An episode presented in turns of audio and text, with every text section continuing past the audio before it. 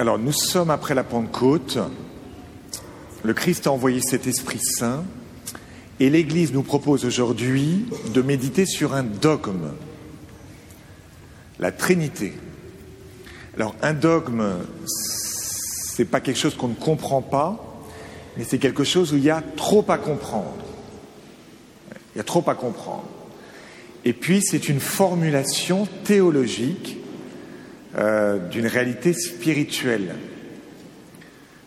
la Trinité, le mot Trinité, vous ne l'avez pas dans la Bible.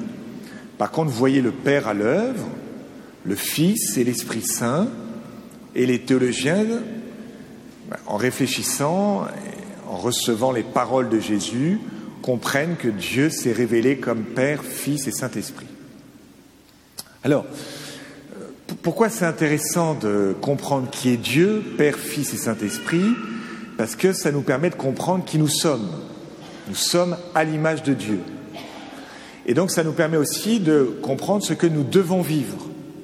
Plus je sais qui est Dieu, plus je sais qui je suis, plus je sais ce que j'ai à vivre, puisque la vie chrétienne consiste en une imitation de Dieu lui-même.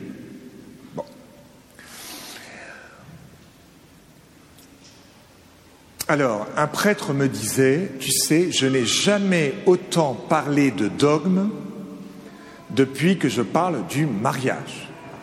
Un prêtre qui prépare beaucoup au mariage me disait, en fait, pour parler du mariage, je parle des dogmes. Alors, ça tombe bien parce qu'il y a beaucoup de couples ce matin qui font la préparation au baptême. Du coup, je me suis dit, je vais vous parler de la Trinité, mais je vais avant vous parler des quatre dogmes essentiels de notre foi. Je parlerai un peu plus de la Trinité pour que vous compreniez en quoi les dogmes ont rapport avec notre vie concrète. Quatre dogmes. Le premier, c'est la création. Le deuxième, c'est l'incarnation. Le troisième, c'est la rédemption. Le quatrième, c'est la Trinité. Alors, la création, et donc ces quatre dogmes, ils sont à chaque fois paradoxales. Paradoxe, c'est-à-dire, comme on dirait, du, un soleil froid. Paradoxe, c'est deux choses qui vont pas bien ensemble. La création, c'est Dieu qui crée à partir de rien. Il crée tout à partir de rien. Bon. Qu'est-ce que dit Jean de la Croix? Il dit plus, pour, il dit pour arriver à goûter tout, veillez à n'avoir goût pour rien. Pour arriver à goûter tout, pour arriver à comprendre tout, pour arriver à saisir tout, eh bien, n'aie goût pour rien, entre dans cette ignorance, entre guillemets, comme un enfant, part de rien. En fait, si vous voulez posséder, si vous voulez exister, savoir, il y a comme une étape dans la vie spirituelle. alors, Saint Ignace parle de l'indifférence, c'est-à-dire, en fait, moi, je veux, je veux bien tout, je veux bien rien. Rien pour posséder tout. La petite Thérèse de l'enfant Jésus disait J'ai des grands désirs. Je voudrais être prêtre, docteur, missionnaire. J'ai tout ça comme désir. Eh bien, je vais réaliser aucune de ces choses-là.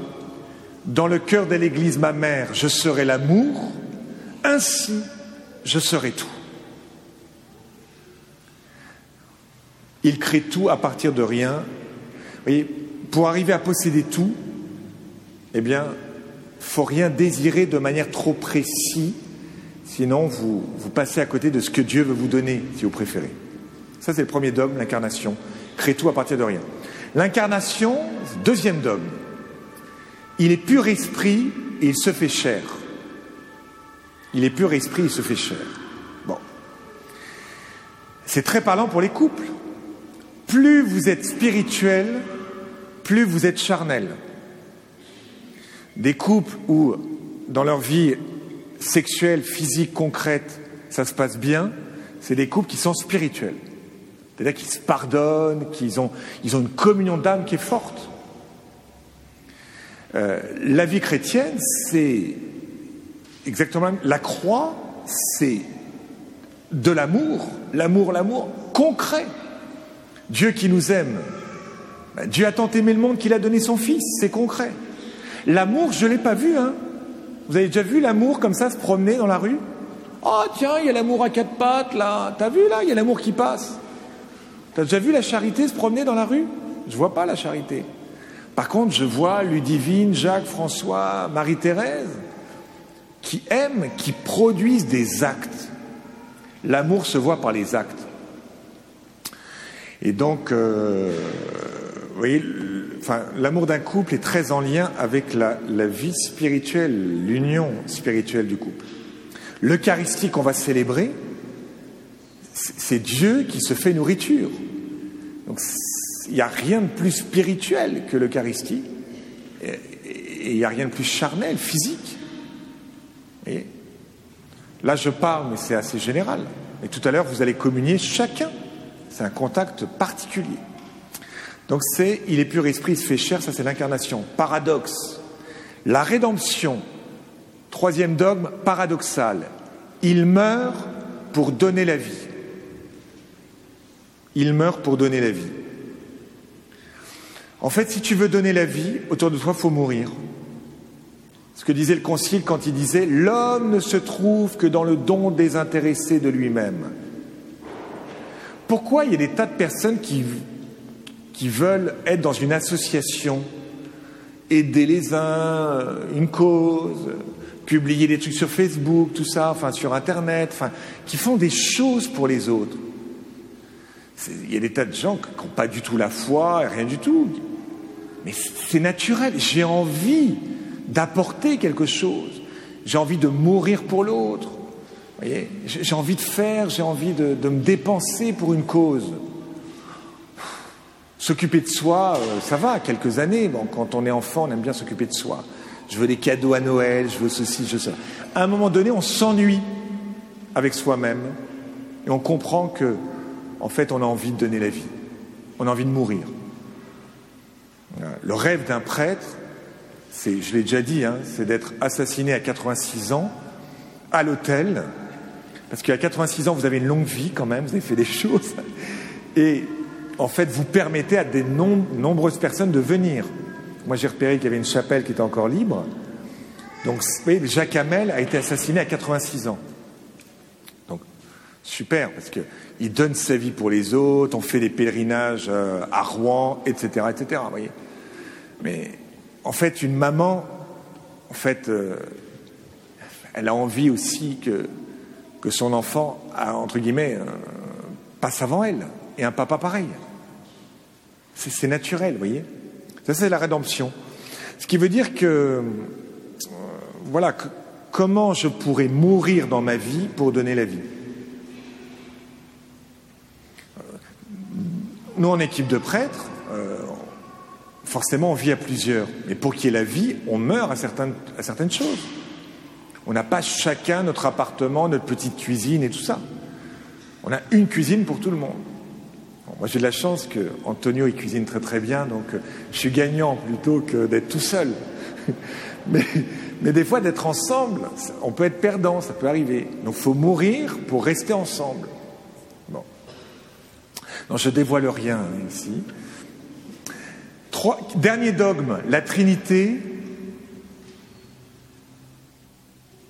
Ils sont trois et ils font un. Dernier paradoxe. Ils sont trois, ils font un.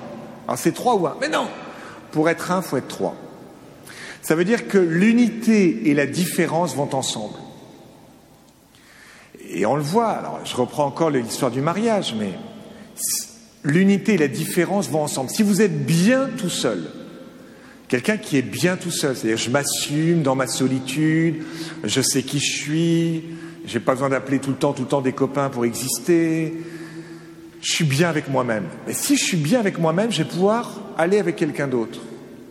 Si je suis pas bien avec moi-même, c'est compliqué pour faire un couple. Et inversement, si je me mets avec quelqu'un, ça c'est là, je vais être plus moi-même. L'unité 1 et 3. Un homme, et, on le voit en communauté aussi, il n'y a pas besoin d'être marié. Hein. Si vous êtes avec quelqu'un, en fait, l'autre vous révèle vos potentialités, vos charismes, vos talents. je me mets en jeu, je suis avec toi. Et, toi, tu es en train de me dire, bah, tiens, euh, euh, Antonio, euh, Emmanuel, ce que j'aime bien, c'est que ensemble, tu apportes ceci. Ah quoi? J'apporte ceci? Ah, je l'ai jamais vu. Ben, on me l'avait jamais dit. Ah, d'accord. Les gens qui sont amoureux, quand vous êtes amoureux, vous mettez en jeu. C'est-à-dire que vous déployez tout un peu comme le pan, hein, il fait la roue, vous voyez, vous déployez toutes vos couleurs. Donc quand vous êtes amoureux, en fait, vous donnez le meilleur de vous-même aux autres. Quand vous êtes aimé par quelqu'un d'autre, même dans le célibat, hein, une communauté qui vous aime, une paroisse où les uns et les autres euh, s'aiment, vous déployez. Vous dites j'ai des talents, je peux apporter ci, ça, etc. L'autre, en fait, fait sortir vos richesses. Et c'est pour ça que la communion, elle est au service de l'unité de ce que je suis. Et l'unité, ce que je suis, est au service de la communion. C'est un et trois. D'accord? Alors, la Trinité, je termine par là, parce que c'est la fête de la Trinité, hein, ce n'est pas la fête des dogmes, mais je rappellerai chaque dogme après, et puis je me tairai. Euh, la Trinité, c'est quoi? En fait, la Trinité, c'est le Père, c'est l'amour donné. Le Père, il est le créateur, il donne, il fait que donner. Le seul truc qu'il ne donne pas, c'est sa paternité. Mais il donne, il est dans le don perpétuel. Voilà. Le Fils, c'est le Rédempteur, c'est l'amour reçu. Le Fils. Sur la Trinité, dans cette icône de Roublev, on dit que l'ange du milieu, c'est le Fils. Le Père, il donne et le Fils reçoit. Dans l'Évangile, le Fils, il dit toujours qu'il est le Fils. Il dit le Fils ne peut rien faire de lui-même. Il se définit comme le Fils c'est-à-dire celui qui reçoit. Je vous signale d'ailleurs que la formule du mariage, c'est la formule du Fils. Je te reçois comme époux et je me donne à toi pour t'aimer fidèlement. Le Fils, il se reçoit, il se donne. Il reçoit tout du Père et, et ce qu'il reçoit, cet amour, il leur donne tout de suite, tout de suite. Et cet échange entre le Père et le Fils, c'est une personne qui s'appelle l'Esprit Saint. L'Esprit Saint, c'est le sanctificateur. C'est l'amour échangé. Le Père, c'est l'amour donné, le Fils, c'est l'amour reçu, l'Esprit, c'est l'amour échangé. Le Père, c'est le créateur, le Fils, c'est le rédempteur, l'Esprit, c'est le sanctificateur. Et cette communion entre le Père et le Fils est tellement grande, tellement forte, qu'elle est une personne en elle-même et cette personne, elle n'a qu'un désir, c'est d'être invisible. On voit l'existence de l'Esprit Saint à son invisibilité. Il n'est pas dans le tonnerre, il n'est pas dans le fracas, il est, dans... il est dans la brise légère, l'Esprit Saint. Il est dans l'action des apôtres au fur et à mesure. Il rend présent le Fils qui conduit au Père. Ce qui veut dire que pour nous, aimer, c'est donner, Aimer, c'est recevoir comme le Fils, et aimer, c'est échanger. Alors, par rapport à ces quatre dogmes, quel est celui que je dois plus travailler humainement parlant? Peut-être que c'est la création. C'est-à-dire qu'il faudrait que j'arrête de vouloir posséder ou exister pour posséder et exister. Peut-être que je dois travailler plus ce dogme de l'incarnation. C'est-à-dire le lien entre ma vie spirituelle et ma vie charnelle, entre l'esprit et la chair, l'incarnation, au sens large. Peut-être c'est plus ce dogme de la rédemption que je dois travailler, c'est-à-dire mourir. Quelles sont les morts que je dois vivre pour donner la vie? À quoi je dois mourir? À mon temps, à mon argent, à avoir raison, Peut-être c'est le dogme de la Trinité que je dois travailler, c'est-à-dire est-ce que l'autre est une chance pour moi, pour que je sois plus moi-même, ou est-ce que l'autre est une épreuve qui m'empêche d'exister? Bon, c'est chaud l'homélie hein, aujourd'hui. Hein.